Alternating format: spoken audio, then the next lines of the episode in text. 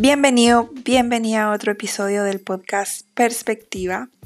Soy Mariana Lee, coach y speaker especialista en trauma clínico y fundadora de samsaranava.org, la primera comunidad informada en trauma de suscripción en Latinoamérica.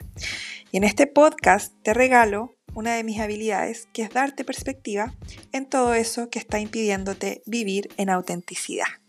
Escucha atentamente este nuevo episodio. Muchas gracias por estar aquí. Obvio, Hola, ¿cómo están? Soy Mariana Lee y estamos acá en el podcast eh, Perspectiva. Este episodio va a ser un poquito diferente a lo que están acostumbrados ahora en la nueva temporada. Tengo una invitada, la Caro, que es amiga mía, y vamos a conversar. Es como conversación libre, ¿no, Caro? Reflexionar, dar vuelta, después volver al otro lado. Sí, algo que hacemos por Telegram, pero ahora... Eso, exactamente. Eso nació porque nosotros lo hacemos por Telegram en la semana. Y le dije, Caro, ¿por qué no venía al podcast? ¿Por qué no vienes a conversar de estas cosas al podcast? Porque las conversaciones realmente están súper interesantes ahí. Así que gracias por estar aquí, Carito. Sí, gracias por invitarme, porque a mí igual no es algo que, que se me dé solo. No, no me nace, pero... No es algo que me nace. Yo le vengo diciendo a la Caro eh, que mm, haga un podcast. Le vengo diciendo hace rato que haga un podcast porque sus conversaciones son muy profundas, muy profundas. Caro, ¿querías introducirte? ¿Querías que la gente te conozca? O, mm, o, sea, no, en realidad, como que ya. no, no. No, Lo único que ya llevo conociendo a la Mariana desde hace varios años, desde empecé a hacer oh. haciendo Trasciende. Pero muchos años. Pero años, por lo menos unos tres años. Por lo menos, sí. Sí. Sí, nos conocemos hace rato. Eh, me encanta hablar con la cara. Los traumas. Nos conocemos todos los traumas. Ah, y felices con nuestros traumas. Gracias, trauma. Gracias, trauma, ¿cierto? Oye, Caro, uno de los temas que nosotros estábamos hablando en Telegram la otra vez y que yo encontré que quizás podría ser de utilidad para el podcast es la envidia. ¿Te acuerdas que estábamos hablando un poco de la envidia? Ah, y a mí me encantó lo que tú me dijiste sobre la envidia. ¿Te acuerdas de lo que me dijiste, no? Sí, pues en realidad eh, esto de la envidia y es como llegar a ese punto como de claridad en la envidia sucedió porque yo envidiaba. Entonces yo decía, uy, como que encontraba como, ¿por qué? Como que de alguna manera uno dice, ay, pero si uno, o sea, por ejemplo, es mi amiga, ¿por qué le envidio? O sea, si quiero lo mejor para ella, pero hoy, pero mira lo que tiene, no sé, bueno, por dar un ejemplo. Sí. Y después, claro, en realidad llega a la conclusión de que uno envidia aquello que cree no va a poder tener o no va a poder ser. Entonces, lo inalcanzable, ¿no? Es, claro, lo inalcanzable. Entonces, eh, es súper, en un principio es como súper eh, frustrante porque uno no sabe, o sea, no sé, pues yo decía, eh, lo sentía, sentía esa emoción, pero básicamente no sabía por qué y, obviamente uno la juzga porque uno dice, y, bueno, yo que lo analizo todo, digo, pero si es mi amiga, o sea, ¿por qué me pasa eso? y mm, claro, uno después con el tiempo se da cuenta que en realidad tiene que ver con uno y con esa sensación interna de no ser capaz, de creer en realidad, de creer que no, no, es capaz. ¿Y cómo dejaste de envidiar? ¿Cómo fue tu proceso? Yo creo en... Em, la verdad que no sabría decir en qué momento como que me di cuenta. Yo creo que debo haber obtenido aquello que, que envidié. Mm, que creíste que me, da, me, da, me da la impresión de que eso debe debió haber sido, o sea, como, y también de, de, de, entender que lo que yo veía en otro tenía que ver con una expectativa mía, no necesariamente con mm. la verdad del otro, o sea. ¿Cómo así? Por ejemplo, em, ya, eh, a ver, para dar un ejemplo, no sé, esta persona está en una relación que desde mis ojos es perfecta. Maravillosa. Maravillosa, maravillosa. Y yo no, por ejemplo, ya no, yo, yo había terminado una relación y yo decía, no, como que yo nunca voy a estar en una relación así de perfecta, mm. a mis ojos. Entonces ya, obviamente después pasa el tiempo, uno ya, no sé, se terapea, pasa un, pasa un proceso, eh, se encuentra también, em, ya no es la persona que era, y era entre comillas, en, en, el, en el, conocerse o en el, o en el acercarse a uno. Y em, encuentras una pareja y todo, y tú dices, ay, mira, sí, ¿ah? como que yo podía, y como que, uy, ¿cómo está la otra persona? No se separó, porque se llevan mal. ¿Cachai? Entonces al final es como... Idealizamos tanto, ¿no? Idealizamos, entonces, claro, y la envidia, sí, pues yo creo que es eso, es, no, mm. creer, es, no creerse capaz nomás. Mm, tiene más que ver con una percepción de uno. Sí. Lo mismo, o sea, cómo yo me veo a mí misma. Más que... como, sí, como uno se ve. Cómo uno se ve y, y, y, y, y cómo uno se limita también. Ay, ese es un gran tema. No, y, y, aparte que nosotros hemos llegado a la conclusión de que nadie percibe lo que realmente es. Ese es otro tema también. Ay, sí, pues es que si empezamos así, o sea, es que nada de lo que vemos es como es realmente, o sea, y ni nada, es como lo que hablábamos el otro día, que es como entre lo que yo te digo, lo que tú entiendes, lo que yo quise decir, las palabras que ocupé. Sí, y lo que tú emocional en el que tú estabas. Tú estás en ese momento. Oh, no, el mensaje. El porcentaje del mensaje que recibiste. Sabéis que hablando de eso. El nivel de conciencia que tenías el nivel de conciencia ese mensaje. Si, si tú estás percibiendo desde trauma. Si no estás percibiendo desde trauma, ¿de qué lugar estás percibiendo? Qué interesante que dijiste eso, te voy a contar una cosa. Em, justamente ayer em, estaba, mi cuñada se quedó cuidando a mi hijo y con mi marido fuimos a cenar y resulta que, bueno, cuento corto, em, mi hijo gastó dinero, pero nadie me preguntó a mí qué dinero estaba gastando. O sea, como que él gastó dinero, mi cuñada asumió que yo iba a pagar, como que me mandó la cuenta después.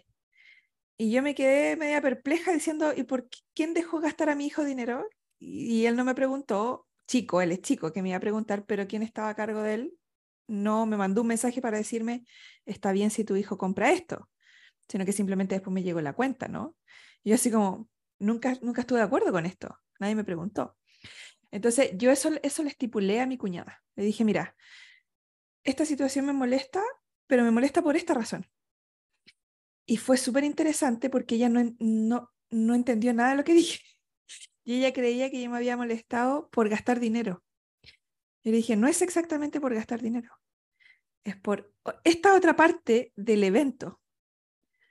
Pero tú tienes tanta razón cuando dice, uno comunica algo y la otra persona toma una sola parte de eso o, o algo, una esquina, una mitad, un, ¿cierto? Y ahí es donde se produce eso como de, no hay comunicación porque yo percibo una cosa, la otra persona está percibiendo otra cosa. Y al final, claro, lo que pasó ayer, por ejemplo, mi cuñada está tratando de explicar, explicar, pero basado en lo que ella había entendido que a mí me había molestado, ¿se entiende? Sí, Entonces, si nosotros pensamos, imagínate, todas las relaciones quizás sean así. Muchas relaciones sean así.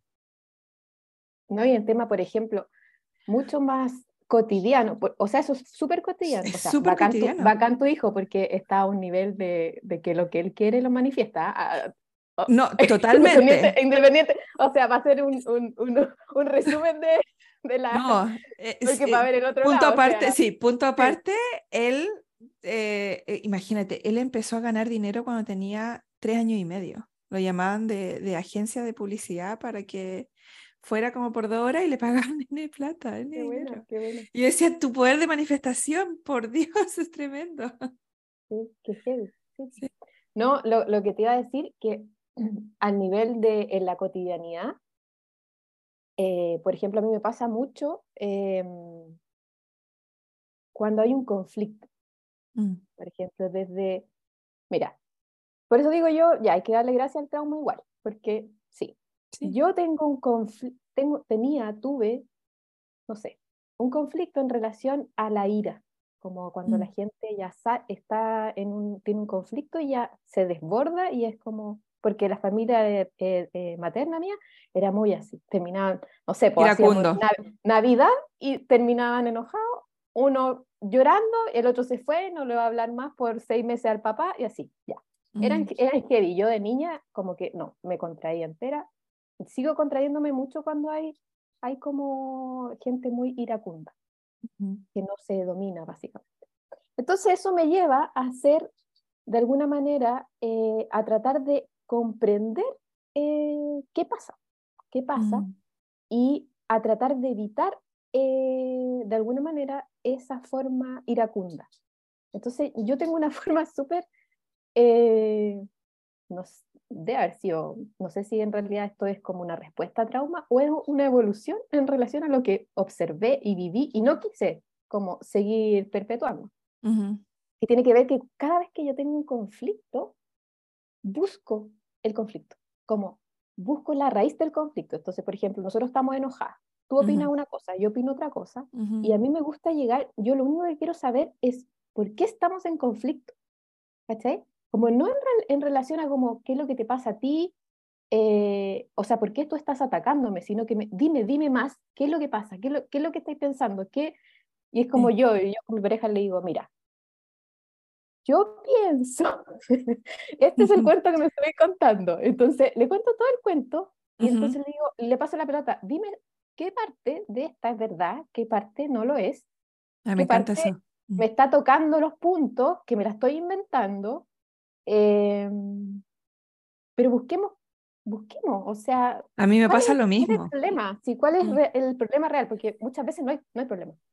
¿Y ¿Sabéis por qué? ¿Sabéis, sabéis por qué te entiendo tan bien? Porque a mí me pasa exactamente lo mismo. Y es porque yo pasé, yo racionalizaba como, una, como un mecanismo de afrontamiento, Eso, ¿viste? ¿ok? No, sí, como una que adaptación. Pero luego, cuando uno procesa trauma, ese mecanismo de afrontamiento se transforma, porque es energía, no, no, se, no se destruye en ti, Claro. sino que se transforma y pasa, pasa a ser eh, un mecanismo de... Como una herramienta al final. Sí, como un mecanismo de, de profundización en lugar de afrontamiento. ¿Se entiende? Entonces yo Es antes como que racionalizaba, Con tanto pensar te das cuenta que el problema no está en la persona, sino que no, en lo no, que dijo, nunca. como lo dijo, como lo pensé, como como, lo tomé. y como tú lo tomaste, desde donde tú lo tomaste, exactamente. Entonces, claro, uno pasa de racionalizar para evitar sentir algo Mm. a poder esa racionalización usarla como herramienta para profundizar en uno. Entonces, claro, yo sigo sintiendo lo que sigo sintiendo, me sigo, me, me sigo permitiendo ser, sentir, pero al Claro. mismo tiempo aparece en lugar del juicio para mí la curiosidad. Y se sienten La completamente diferentes.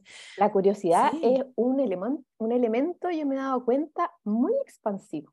De la Como en conciencia. todo sentido, en todo Sí, sentido. Así tú, si sí. ocupas la curiosidad en todo, como que la vida Ujú. mejora. Sí, Sí, sí, totalmente. Sí. Por ejemplo, yo ayer lo que me quedé pensando, lo que me quedé indagando, digamos, esa es la palabra correcta, indagando es, ¿qué me pasa a mí si mi cuñada, por ejemplo, no llega a entender lo que me, lo que me hace sentir incómodo, lo que me molesta? ¿Cómo eso me afecta a mí? ¿Qué tanto me afecta? ¿Necesito que ella entienda para yo sentirme? Yo me empiezo a hacer todas esas preguntas. Sí, obvio. No, sí, pues yo también me la Sí. hago. Sí. Yo Sí, empiezo a pues, indagar ¿y por qué te ahí. pasa? ¿Y qué Porque pasa conmigo? es- ¿Y, y en qué Es momento alguien necesito igual que la algo? vas a Sí, volver a ver, o sea, tienes de alguna manera es tu cuñado, o sea, no. sí, totalmente. Entonces, como, em, ¿a qué me recuerda esta sensación? ¿Cuándo me sentí así en la infancia? ¿Cuándo me sentí no vista? Pasada a llevar, etcétera. Y ahí uno empieza como a indagar, a entrar otra cosa, como, uf, Hay veces que uno hace eso, pero otras veces, o sea, ahora me viene así como a la mente y digo, ¿y cuántas veces no fui capaz de poner un límite y ahora tengo la oportunidad? Ahora me doy claro, cuenta. totalmente. Entonces, hay veces que las Sí. experiencias no necesariamente vienen como a enseñarte o a que uno piense tanto, sino que No, totalmente. a, a- a- hacer lo que me hubiese gustado hacer y lo que es sano para mí hacer en este momento. Claro, y lo que no pude hacer en la infancia, porque era una niña y no Claro. tenía las herramientas en ese momento para poder hacerlo. Sí. No tenía la conciencia de mí que tengo hoy día. ¿Cómo yo me convierto? Mi pregunta siempre es cómo yo me convierto en el adulto que no tuve y que necesité en ese momento, pero para mí ahora. Entonces, al final, mi expresión, más que decir, eh, ¿cómo se te ocurre hacer esto? o ese tipo de cosas, fue más, me encantaría que la próxima vez pudieran avisarme de antemano que van a gastar este dinero. Por ejemplo. Claro. Pero es como, es un límite, es un límite sano. Sí, es un Es límite. decir, No, es que además que... es que- Apreciaría que me avisaran. No, es que yo, o sea, a mí me hubiese dado rabia, porque es como que si- se metieron la mano en tu bolsillo y... Y es te que eso, eso es lo que yo pensaba. porque- Eso es lo que yo realidad, pensaba. Hay, hay un dicho, de un ¿no? niño, Tú no metes la mano en el bolsillo de otro. Yo no metería la mano nunca en el No, bolsillo de alguien porque no. yo no sé cuánto esa persona tiene disponible, independiente que yo crea que tenga mucho. exacto. No, es que, Mm, no. Sí. O sea, ahí hubiese sido chistoso que le hubiese dicho, ay, pero si estaba a cargo tuyo, ¿por qué no? No, es que, lo, Porque igual, pues sí, sí, es sí que- es que cargo eso, es que eso fue lo que me dijo. Eso ¿Eso te dijo? Mi, mi marido así explotó. Pero yo, yo me mantuve la cama así. Ok, ok, ¿qué está pasando acá? Mm, no, no me acomoda esta situación. Le dije yo literalmente, no me siento cómoda con esta situación. Ese para mí es expresar mi rabia saludable. Yo no necesito andar gritando ni... No, yo no me siento cómoda con esta situación y realmente apreciaría si la próxima vez me informan de que se va a gastar un dinero. No me inter- o sea, yo no tengo problema en pagar ese dinero. Gracias al universo, a todo, a mí, a todo. Pero si es como que te manden la cuenta después y no te avisen que gastaron el dinero, es como raro, ¿no? Sí, es más que raro, pero es más que bueno. raro. O pero sea, bueno. pero estuvo interesante, ¿ah? En todo caso, sí, estuvo súper interesante. Sí, y estuvo después, interesante. sí, o sea, de- definitivamente interesante. Y al mismo tiempo, yo decía, es apropiado el comportamiento en todo caso a la persona. De ella. O sí, o sea, sí. No, no es un comporta- comportamiento inapropiado basado en, en Bueno. todo su, su trauma y todos sus temas, Es ¿no? que ese es el tema, pues después uno termina como Sí, con, mirando con compasión también. exactamente, sí. Sí, mirando con Ujú. compasión. Aunque no por eso se va a salvar de que uno le diga lo que tiene que escuchar, porque Ah, obvio. sí, totalmente, sí, sí, Obvio. sí, sí, qué interesante. Oye, Caro, Mm, yo a veces recibo preguntas anónimas, Las preguntas anónimas. Y hay una Ay, pregunta que yo te quería hacer a ti, A que ver. dejaron acá. Y dice, ¿qué recomiendas hacer para poder ver consciente, no, para poder ser consciente, entre paréntesis, ver cuál es tu valor o en qué eres buena? Eres buena, entre comillas. En mi caso lo he intentado varias veces y la lista queda vacía. Uy. A ver, es o sea, para mí ha sido complejo. De hecho, esa pregunta es como que, oye, ojalá alguien me la respondiera. Yo pensé Así que, que está tenía ahí, perfecto, está perfecto. Te voy a responder a ti perfecto. misma hoy día, Caro. Sí, me voy a responder a mí misma. Em, yo, yo creo, siento, ambas, em, que tiene que ver con, con el disfrute, ¿sabes? Como está asociado 100% a lo que uno podría disfrutar eh, y a lo que uno... Porque ¿qué? O sea, ¿qué es ser bueno? O sea, Exactamente. ¿a ojos de quién? O sea, entonces, si es a ojos de uno y uno tiene el trauma de no ser suficiente, lógico, nunca va a ser bueno. No, Nunca se va a nunca, encontrar el nunca valor. se va a llenar. Mm. Nunca. Entonces, cuando uno tiene ese problema, que casi lo tiene todo el mundo, tiene que irse por el lado más, más, diría yo, más fácil, que es como, ¿qué es lo que disfruto? Más visceral, le llamo yo. ¿Qué es lo que disfruto? ¿En qué se me va el tiempo sin que me dé cuenta? Eh, ¿qué- ¿Por qué tengo curiosidad? Em, y ahí uno va uniendo, como que va uniendo ciertas cosas que generalmente uno las conoce y las va repitiendo. em, yo no sé si eventualmente uno llega como a darse cuenta en un 100%, porque creo que uno puede hacer, en, desde, desde, saquémonos el trauma de no ser suficiente, uno podría hacer y, hacer lo que quisiera. Sí. Y tener facilidad para lo que quisiera. O sea, es un... y además...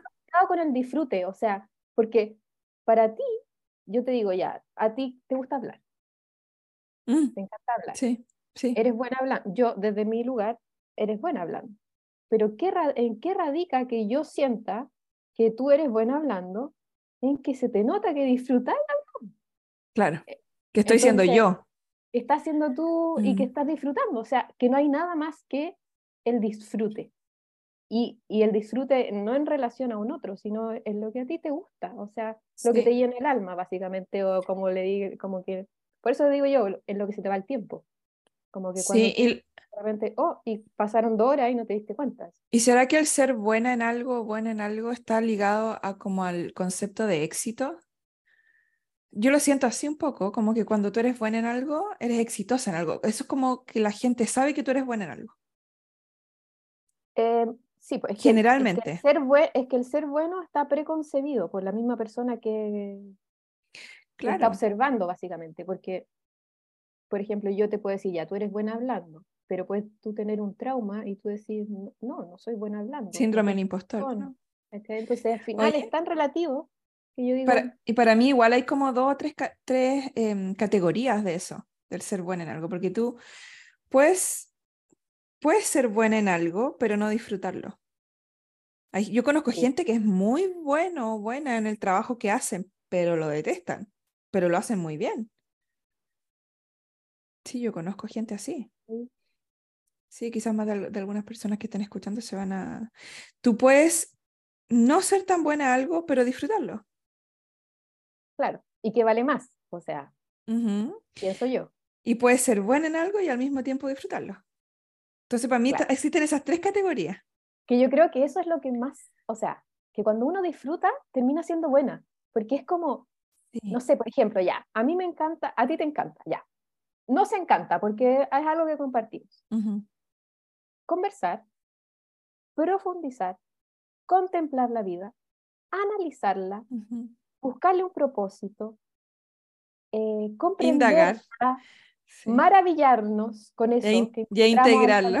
E integrarlo. Entonces, eso es algo que ambas lo hacemos porque lo disfrutamos. A mí nadie me dice, suscríbete a esto porque no sé qué, o de repente, no sé, pues yo te, lo, interesante de, por ejemplo, de que nosotras nos hayamos empezado a comunicar es que compartimos este disfrute.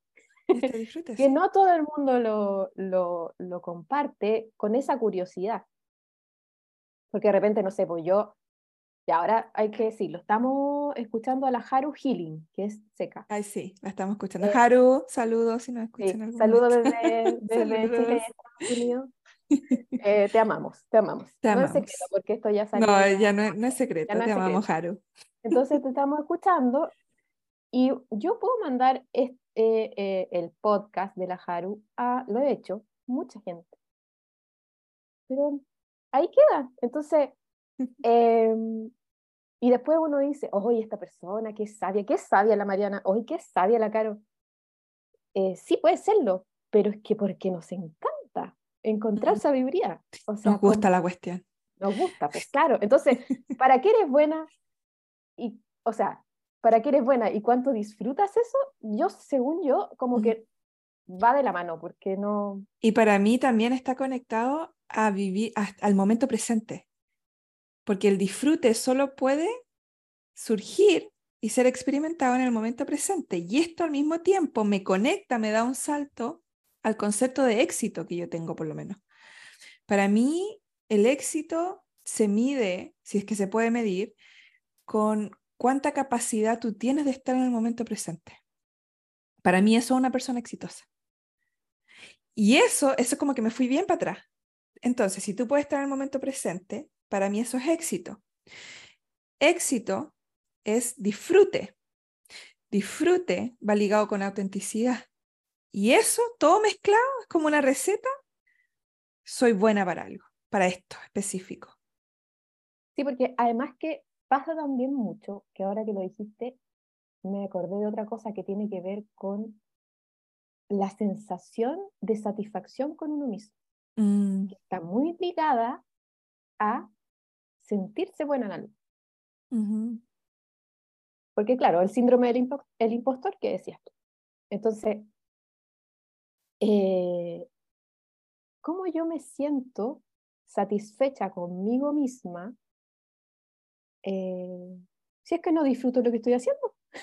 Como que si me- porque si no lo disfrutara me estaría traicionando, entonces Totalmente, sí. Generaría resentimiento, un montón Y hay cosas. otra cosa acá que es súper importante. Para mí creo que fue como un momento bisagra en este, en este autoconocimiento. Darme cuenta y como aceptar que voy a ser buena para algunas cosas y no voy a ser buena para otras. Traducido, voy a disfrutar mucho unas cosas y hay otras cosas que no las voy a disfrutar. Y para esas cosas que no voy a disfrutar, hay otras personas que sí las disfrutan y yo le puedo pagar dinero a esas personas para que hagan ese trabajo por ti. Por ejemplo, la contabilidad de mi empresa, no la disfruto. O sea, es algo que me estresa, me tirita el ojo. Sí, a mí también, a mí igual. Y en el momento en que yo me hice consciente de que yo no disfrutaba hacer eso, fue que dije, necesito contadores. ¿Sí? Entonces, eso es como, y yo solo me enfoco en lo que disfruto. Y eso es que, lo que quizás mucha gente afuera lo ve como éxito, como, como ser buena para algo, porque no estoy gastando energía de esa forma, ni conciencia, ni atención en eso, de la forma en que ot- otras personas lo gastan, ¿no? Que yo lo gastaba antes, que me forzaba y decía, no, es que lo tengo que hacer, aunque, aunque no me guste, el sacrificio, igual me tengo que sacrificar, igual lo tengo que hacer. Mm. No, es que después uno se da cuenta que no tiene sentido. Mm, ah, ah, bueno, hay personas que quizás no se dan cuenta todavía, pero... Pero, pero, pero a la larga se van a terminar. Bueno, Sí. puede que no, si es verdad. Sí, onda, cada uno eh, ve lo que quiere ver y lo que puede ver en el momento preciso. De repente aparecen esos Mm. despertares que uno. ¿Cómo Claro. lidiaste tú con eso, Caro? Ese otro ¿Con tema, cuál? de el dejar de empujar a las personas a que cambien, se transformen, por ejemplo, a que vean algo. Uy, eso igual fue heavy. Es un tema. Es un. Sí, o sea, me pasó que, eh, que choqué con puertas, con, con muros, con. O sea. Yo también tiene que ver con la experiencia, o sea, me di cuenta de que, de que nadie puede cambiar a nadie, nadie. Es que en realidad me di cuenta de que me costaba tanto a mí cambiar algo específico que sentía que me limitaba, porque eso es lo que ahora, ahora entiendo, que no es que haya sido malo, sino que me limitaba, que ¿qué voy a hacer yo como ser humano en otro, en otro cuerpo? eh, más que dar el ejemplo nomás, o sea, no, es puro perder el tiempo nomás, no, porque aunque uno igual, eh, igual la forma en que uno lo hace es, disti- es distinta también. O sea, por ejemplo, y eso se nota. Se nota, por ejemplo, a alguien, eh, si yo te digo, Mariana, mira, Mariana, eh, en realidad yo creo, a ti te, te iría súper bien si tú hicieras tal cosa. Porque yo estoy tratando de aliviar algo que me molesta de ti. Mm, Esa energía se siente y la otra persona va a ir en choque porque tú estás rechazando lo que, lo que es esa persona. Entonces, cuando tú le dices a la persona, ¿sabes qué? Yo ahora pregunto, ¿quieres que te diga lo que veo? La otra persona eh, puede decirme sí o no. Yo, para mí está perfecto lo que me diga, pero cuando me dice que sí, es de un- desde un lugar en el que yo estoy viendo algo y que, y que quizás tú no estás viendo y te puede servir. O puede no servirte. Pero yo lo estoy viendo, entonces me siento de alguna manera como, eh, como un mensajero a veces. Entonces es como, mira, lo estoy viendo. Si lo estoy viendo es como, no sé, de repente es como, mira, hay- hay, te estáis tropezando con, un, con una luca, con, con mil pesos, con diez lucas en el... Sabéis que las veo, pero yo no las alcanzo. Mira, ¿cachai? Es como, mira, ahí está. ujú. Y, y cada uno hace lo que puede, ¿no? hace lo, que puede con lo que tiene, con lo que es capaz de, de ver, con lo que es capaz de, de asumir también, de aceptar, la palabra aceptar no me gusta tanto, pero... Eso es tan importante lo que estás diciendo, Caro. Entonces, porque, porque nos pasa generalmente que nosotros no, como que asumimos que la persona no está haciendo lo que más puede. Las personas están haciendo lo que más pueden en su tope. Totalmente, totalmente. Cada ser humano está haciendo lo que más puede. En su tope máximo. Yo eso me doy cuenta diariamente. Sí. no, cuando no puede, cuando no, cuando yo veo a alguien que está mal, mal y hasta puede estar en contra mío, yo de verdad pienso, o sea, de verdad que sé que sé, porque no hay, no es como que me lo tiene que decir, yo lo sé, porque lo veo, lo veo, lo veo en la otra persona. Y por la experiencia, si no es nada más que porque yo estuve en ese lugar, o sea, y no, ya tampoco vamos a decir que yo pasé por millones de traumas y soy la persona más traumatizada del mundo y ahora estoy como bien. No, pero me he observado, o sea, he llegado a un punto en el que yo me he dado cuenta de muchas cosas de mí, de por qué, de por qué sí, de por qué no, y las puedo ver en los demás y es como así de simple. No hay más. Porque, porque el ser humano aprende a través de la experiencia o sea, nos pueden decir muchas cosas. Nos pueden decir, mira, si cruzas el puente, hay una roca y puede que te, te vas a caer en la cima, ahí en la roca porque está justo al frente y no la vas a ver probablemente y, te vas a pegar la cabeza. No importa lo que nos digan. Si nosotros lo experimentamos, es recién ahí cuando se integra la experiencia. Porque el experimentar trae un sentir, trae un ser, trae como con las dos las todas las dimensiones. Y ahí recién entra en nosotros, como lo encarnamos. Y es heavy porque eh, las experiencias son todas distintas, como personas ahí en este caso. Totalmente. Entonces al final todo el mundo te puede, desde esa perspectiva, todo el mundo te puede, puede ayudarte o puede entregar un mensaje. Sí. Como es súper, súper eh, bacán eso. Sí. Como que no, en e, ese sentido no hay nadie más ni menos. O sea, son todos así brígidamente bacanes. Así. Porque todos tenemos experiencia. Sí. De una u otra forma. Pero todos tenemos experiencia. ¿Sabéis lo que me he dado cuenta yo últimamente? Yo antes trataba de intervenir. Específicamente, por ejemplo, con mi marido. Yo lo veía que se iba a dar contra la pared y yo como que frenaba. Y como que frenaba toda la, todo el evento y le impedía que se diera contra la pared. Y ahora lo que estoy practicando hace un tiempo es que no intervengo, solo observo. Y ha sido impresionante ver, mm, ¿cómo decirlo? La transformación interna que él ha tenido en este último tiempo. ¿Por qué? Porque al yo intervenir no lo estaba previniendo de experimentar. Y sin experiencia no hay integración. Entonces, lo que está, sí, y es súper heavy eso, como nosotros siempre estamos tratando de intervenir en la experiencia de otra persona, de otro ser, ya sea porque creemos que somos madre o padre y tenemos que intervenir en la experiencia de nuestros hijos, los tenemos que mantener a salvo, pero eso no significa, o sea, uno lo ve en la naturaleza, el otro día yo veía un video de una osa polar con un osito polar. Ella subió y, y como que empujaba al osito de abajo, pero lo dejó que él lo hiciera solo. Y subió y lo esperó arriba.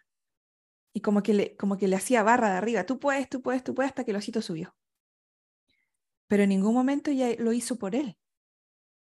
¿Se entiende? Mm. Entonces yo empecé a, a, como observar eso y a aplicarlo en mi vida. Y yo ahora soy simplemente una observadora de las experiencias que crea mi marido para él. Y te prometo que ha sido tremendo. Eso ha sido más satisfactorio que haber intervenido. Ver su reflexión, su, me di cuenta de... Y es como, qué potente. Sí, porque hay veces que uno cree, porque uno cree que está viendo. Cuando tú yo te digo, no sé, pues, yo de repente te digo, oye, mira, te quiero, quiero decirte esto, como que, onda, dime sí o no, te lo digo o no. Es como, ya sí, pero quizás la persona no va por ahí tampoco, ¿cachai? Entonces, no sabemos nada en realidad. No tenemos idea, o sea, no, pues, no. Por eso es heavy cuando te piden consejo. Bueno, igual eso del consejo, a mí, por ejemplo, a mí me, me sirve, pero no mm. me sirve, eh, no me sirve en relación a que yo vaya a tomar tu consejo, sino que muchas veces eh, me gusta ver como todo el abanico así y ver si hay algo de posibilidades. que, yo no que yo no he yo no he captado. Porque claro hay veces mucha gente te dice ya pero dame un consejo casi que para hacer lo que tú le estás diciendo como para tomar la decisión en base a lo que tú le dices. Directamente así. Eh, poner el poder personal en otro digo decir tú. Eh, en mi caso es como yo digo a ver qué opinas de esto ya me dice qué opinas de esto ya qué opinas de esto ya. Y todas son múltiples formas de ver una... Percepciones, sí. es heavy. Y como que uno dice, mm, interesante. Ah, interesante. Y al final uno termina siendo algo nada que ver, pero... Sí, totalmente. Con un montón de... Como... Ya, pero claro, tú eres la única persona que yo conozco que hace eso. No, sí, bueno, sí, pero debe haber, debe haber harta. Bueno, hoy día se inspiran para quizás comenzar a hacer eso. en lugar pues de tomar los consejos como una orden, como por aquí es y esto tiene que ser así, tómenlo como un abanico de posibilidades, y perspectivas. No, y que son súper nutritivas, o sea, hay muchas cosas que uno no se imagina, la gente, las cabezas de la gente es muy interesante. Oh, tremendamente interesante. Sí, entonces de repente como que hay cosas que uno no, no las ve, no las ve. Y, y otro, para otro es tan claro. Mm. Bueno, como lo que tú acabas de decir, de como de que no te gustaba tu contabilidad y contrata a un contador que le encantan los números, es como lo mismo, o sea, yo jamás podría conducir una ambulancia o, o hacer una, una, operación a corazón abierto, pero hay gente que la disfruta y yo, mm. tomen, o sea, por eso somos tan distintos. Tan variados. Sí, pues, sí tan diferentes. Oye, Caro, ¿estáis disponible para una pregunta más? A ver. Déjame ver. Voy a hacerlo así como al. Así como el cachipún. Ah, como que lo que salga. Mm. No me voy a preguntar qué es portal porque yo me lo pregunto. Ay, no. ah, mira. Ya, este igual te puede llegar si no es casualidad. ¿Por qué me siento tan mal al cobrar el dinero que me deben las personas? Nosotros hemos hablado harto del dinero últimamente. Ese ha sido nuestro tema como... Sí, harto. A mí me gusta mucho eso, ese tema. A mí igual, me gusta mucho. me gusta mucho. ¿Por qué se siente mal? ¿Por qué se siente mal?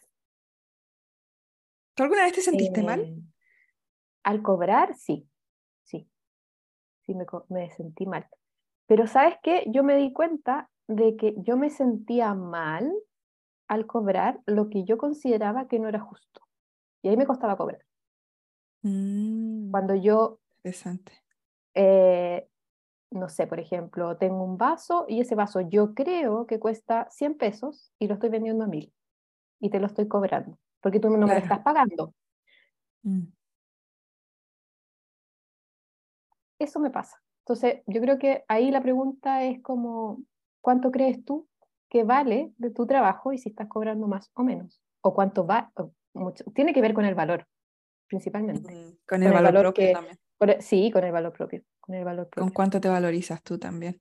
Sí. Sí, totalmente. Porque generalmente las personas creen que cobran por, por hablar, por estar en un Zoom o por algún producto, pero realmente no, es, no, uno está cobrando por la atención por ese momento de presencia absoluta, que sea lo que sea, una hora, dos horas, lo que sea, que tú estás poniendo en eso, que al final es energía. Sí, pues y mientras, y mientras más auténtico eres, más preciado eres para los otros. O sea, yo me he dado cuenta, o sea, yo tengo algo, no sé, cuando yo veo a alguien que es está, viviendo en su autenticidad, es como que yo voy, soy, es como, así como, es luz y yo soy una, una polilla. Es como... Pero eso sucede. Quiero ver, quiero ver así, sí. Quiero, quiero, pero hay pocos. hay muy pocos que están viviendo en autenticidad. Entonces, cuando la autenticidad es como un diamante. Sí. Entonces, la persona que está viviendo en autenticidad eh, y, y hace de su autenticidad su trabajo, eh, le va muy bien, le va muy bien. Totalmente. Y como está siendo auténtica, disfruta, disfruta la vida, disfruta, se, se considera suficiente y bueno, ahí todo lo que hablamos, hemos hablado ahora. Es como que se mete en ese, en ese círculo. Claro. Sí, totalmente. Oye, hablando, nosotros habíamos hablado, ¿qué es lo que se me vino y después se me fue la idea? No sé qué fue. Como que me entró y salió. Ay, no, yo, yo, yo quería, quería devolverme a, eso es muy típico mío, ¿ah? de que me quedo con las cosas y Sí, sí, sí. a- hacia atrás. Que el fin de semana yo subí el Huerquehue en, en Pucón, el Ujú. Parque Nacional Huerquehue. Entonces yo iba con mi pareja, mi pareja es súper competitiva, yo nada, nunca he sido muy competitiva en nada. Eh, entonces sucede que eh, creo que fuimos los penúltimos en bajar. Entonces, eh, en relación a sentirse bueno o sentirse o no sentirse malo, a eso, por eso a eso volví. Entonces, también cuando uno no tiene juicio, por ejemplo, en mi caso, yo eh, iba caminando y yo le dije, ¿sabes qué? En realidad, eh, estas cosas las podemos ver de dos formas. En tu caso, tú quieres llegar primero y es como, quiero llegar primero y como que te comparas y los otros, y en relación a los otros, claro, fuiste más lento, pero tú querías llegar primero y, y, y, y dices, "So- no soy lo suficiente para. Y ahí cuando uno Para- tiene una sola a- meta, cuando uno tiene una sola meta, todas las otras opciones son mm, malas, son como Claro, nulas, como que se rechazan. como- Sí, Sí. se re- sí, entonces, porque él quería llegar primero. Esa era su, su meta, él quería llegar, o sea, no llegar primero, pero que fue demasiado evidente que fuimos lo último. Entonces, No quería ser Eh, humillado en público. claro, entonces, eh, y yo le digo, ¿sabes lo que me pasa a mí? Que yo digo, oh, mira, hay gente más rápida, yo soy más lenta. Y se acabó. Mm. Honras tu autenticidad. A mí No, me y pasa se, lo mismo. y se acabó, o sea, Sí. ¿para qué me sirve el otro? Para darme cuenta que subiendo un cerro, yo soy más lenta. Pero no hay juicio con respecto a Pero eso. no hay juicio, no hay Uh-uh. nada, No no, es me malo. define, no, No. no es malo, no es bueno, entonces, Simplemente es. claro, simplemente es. Y te permite serlo. Y lo disfruto, o sea, yo iba bajando feliz, lento. A mí me pasa lo mismo, Caro. No, no, no hay, no hay problema en bajar lento. Y desde esa perspectiva no hay no hay compa- claro, y no hay comparación tampoco ahí. No, pues no hay comparación, porque yo, yo lo- al otro lo tomo como un contraste, como con, como, no sé, eh, em, hay personas que se demoran una hora, una hora y media, dos horas, ah, ya, yo estoy acá, entre, demora- eh, se la demora entre dos y media y tres horas, y nada más, y no pasó nada, y está todo perfecto. Qué interesante, se me acaba de, de ocurrir que si nosotros todos nos, nos sintiéramos suficientes, no existiría la competencia, No, no. no ni tampoco la comparación. Tampoco, no, Mm. no. O sea, es que yo me comparaba, si no había problema en la comparación. Si el tema Mm. es cómo yo me sentía al compararme, Eso, ¿cuál es tu relación con la comparación? ¿sí? Porque yo me comparaba, pero yo decía, ajá, mira, soy más lenta. Mm, Ok, Pero no para rechazarte a ti misma. No, no. No, porque yo en ese sentido, en ese sentido, porque bueno, ya no, no es que yo sea la iluminada acá, no. No. Es como, en ese sentido específico, subiendo el güey, cuando yo me di cuenta que contextualicemos la situación, si aquí no, no. Yo, me, yo dije, ah, soy más lenta y fui feliz. Mm, Idealmente, que mi vida de éxito llegara a un momento en que yo, al hacer cualquier tipo de comparación en mi vida, fuera feliz con lo que obtengo. Porque claro. con, con mi percepción de mí misma, que, es- que es lo ideal para todos, en realidad, yo creo. Ujú. Qué bonito. Sí, qué bonito, bonito. sonó bonito. Sonó, Sonó súper bonito. bonito. Sonó sí. emocio- emocionalmente bonito. Una Oye, chispa de luz, una chispa Una de luz. chispa de luz. Oye, Sí. Caro, esto es lo que nosotros conversamos en Telegram. Toda la semana, básicamente. Este tipo de conversaciones son las que tenemos que son tan expansivas, por eso yo quería que la Caro viniera al podcast y pudiésemos compartir un poco esa expansión o esas conversaciones, ¿no? Que son súper íntimas, vulnerables, em, pero al mismo tiempo tan expansivas. Oye, Caro. Sí, son íntimas. Yo creo que eh, en ese sentido logran ser como más trascendentes porque no hay miedo, no hay nada. Como no. La experiencia. ¿Y, cuál es el propósito? ¿Cuál sería el propósito de compartir algo que no fuese íntimo? Si en realidad lo que nosotros necesitamos hacer como seres humanos es conectar con la vulnerabilidad. Y generalmente no podemos conectar con eso si yo no veo a otro humano o no percibo a otro humano haciéndolo. Mm. Como que no existe la posibilidad para mí, desde trauma, hasta que alguien me muestra que sí puede ser posible. Sí, bueno, eso eh, yo decía, hoy que vamos a hablar con la Mariana, que, vamos a hablar con la Mariana. Y ahí este es como el bonus track y ya. El bonus track. Pronto se va, pronto se va a acabar esta, este eh, o, sea, este, este episodio de podcast. Porque ya con la, eh, escuchen a la Jarua, porque esto tiene que ver con ella. Viene Haru, te amamos. Sí, volvemos a lo mismo. La Jaro decía, y yo lo hice obviamente, que le preguntáramos a nuestro cuerpo, porque tiene mucha sabiduría, yo ahí me di cuenta que mucha sabiduría, es como que conectáramos con el cuerpo y le preguntáramos, cuerpo, ¿cómo se siente estar tranquilo? Y es brígido porque si uno tiene la capacidad de percibir su cuerpo, que puede que a algunos no le resulte tan fácil, el cuerpo se relaja y tú de alguna manera como todo eso llega a ti y llega la sensación de tranquilidad. Uh Entonces yo decía, pero ¿cuántas cosas no conocemos? Y nuestro cuerpo no, es, no, lo, no sabe, las desconoce. Entonces, es, y esta es una pregunta para ti, o sea, ¿cómo lo hacemos? Porque, mm.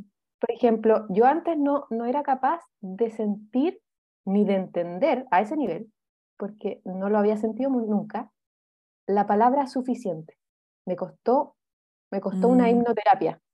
O sea, tuve que hacer una hipnoterapia para sentir lo que significaba sentirme suficiente. Entonces, ¿cómo uno podría ir en la búsqueda de todas esas cosas que desconoce y que su cuerpo desconoce, porque no ha experimentado nunca?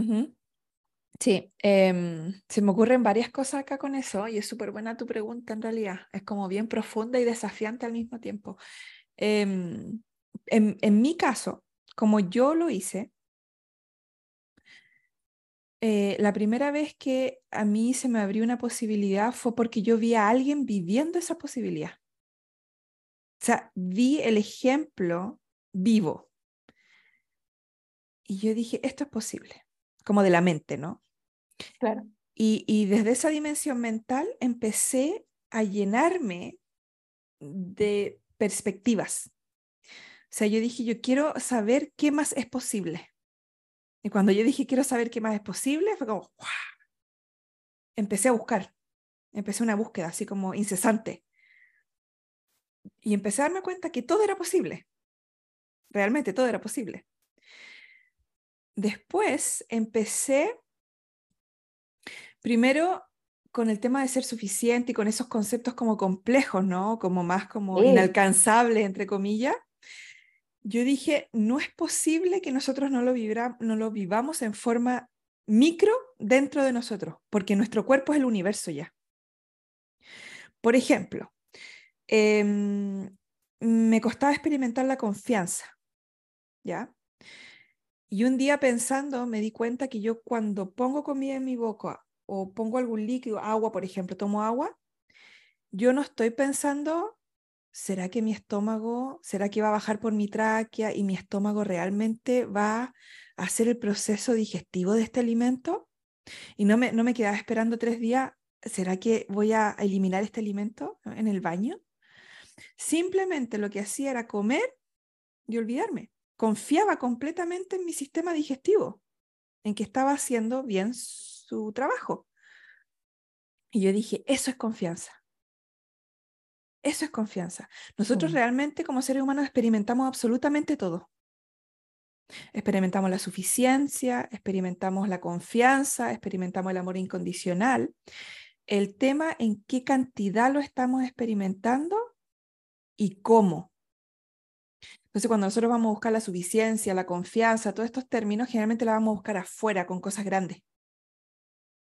Pero mi recomendación siempre entra al cuerpo. Tu órgano, tu corazón o tu hígado ya se está sintiendo suficiente. No está tiritando y diciendo, hoy capaz que yo no pueda latir mañana. O sea, tú ya a un nivel celular estás experimentando la suficiencia. Mm. El tema es que no eres consciente de eso. Claro.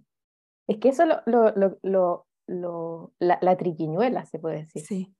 Porque es como, ¿cómo traigo eso al presente rápido? Pa.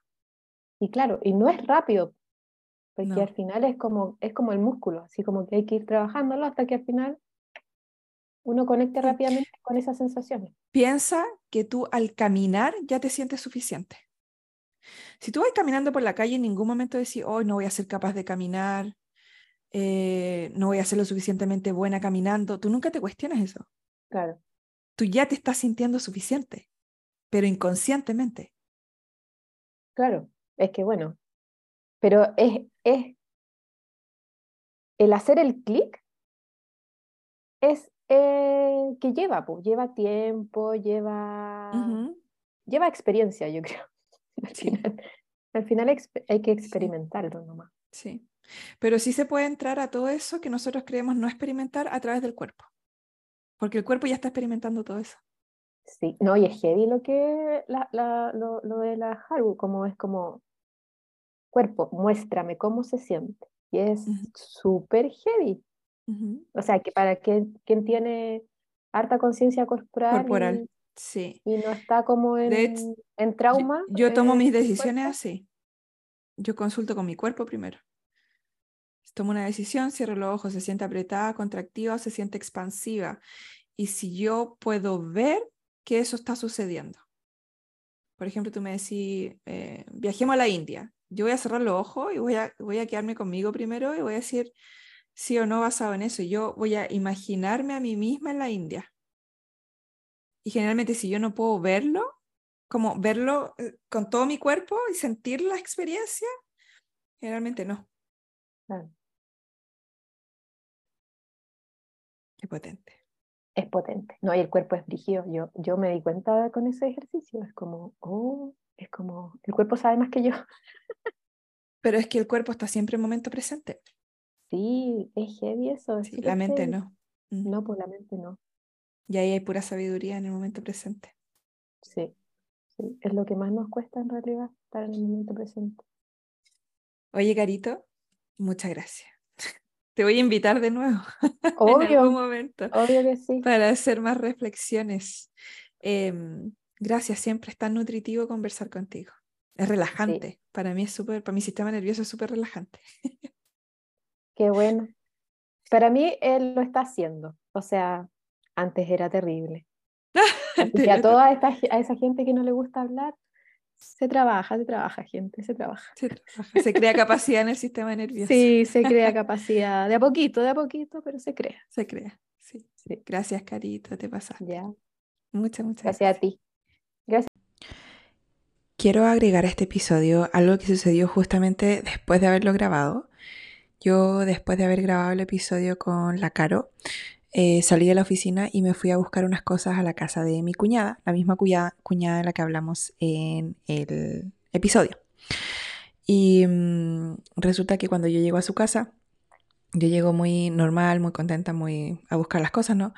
Y ella me recibe y me dice, Mariana, eh, te quiero pedir disculpas porque ahora realmente entiendo em, qué es lo que había sucedido y ahora entiendo tu punto de vista y entiendo por qué em, por qué te incomodó lo que te incomodó y, etcétera. Como que fue muy, muy increíble que al no poner como presión, al no llevar la discusión a un punto como de rechazo del otro, simplemente como estipular mi punto de vista, independiente de si el otro lo toma o no, lo recibe o no, lo entiende o no, y simplemente estipularlo y como entregarlo ya sin como conectarme a qué resultado va a tener eso, eh, es como dos seres humanos se pueden contribuir el uno al otro.